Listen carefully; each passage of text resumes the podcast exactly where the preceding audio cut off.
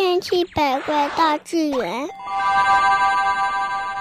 小伙伴们，我们来一起了解奇妙的世界。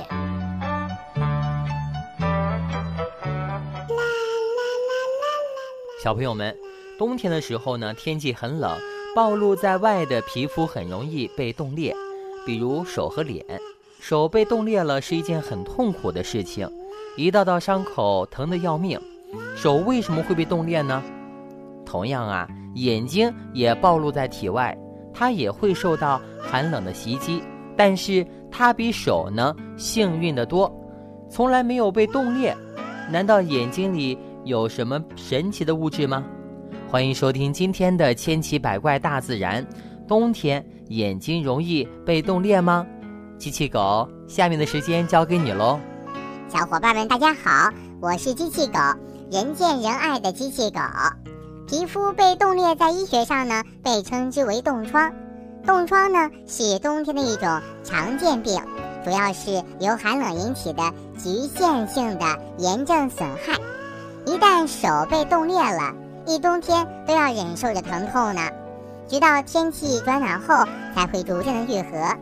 手、脚和耳廓是人体血液循环的末梢部分，度下降时，末梢血管内的血流变得缓慢；当温度低于十度时，这些敏感部位的皮下小动脉呢遇冷收缩，静脉回流不畅。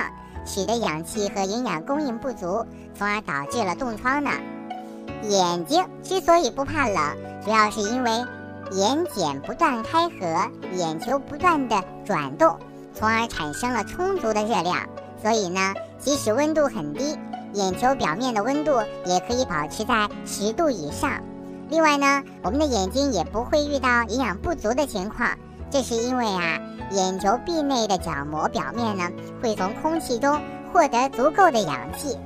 角膜前的一层泪液膜呢，可以保证角膜获得足够的营养物质，还有防止角膜干燥、保持角膜平滑的作用呢。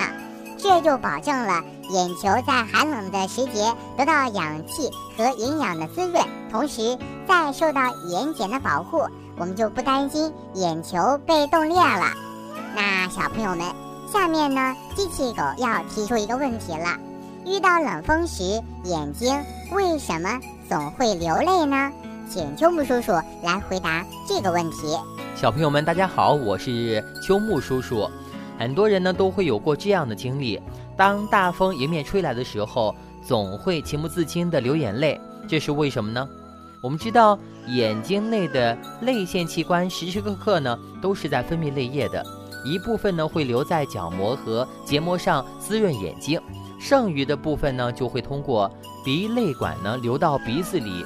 当遇到冷风时，眼睛会受到寒冷的刺激，本来就很细的鼻泪管呢此刻会收缩，从而导致了泪管阻塞，泪液呢就无法流到鼻子里了，只能从眼睛流出来。好，这就是今天的千奇百怪大自然，感谢小伙伴的收听。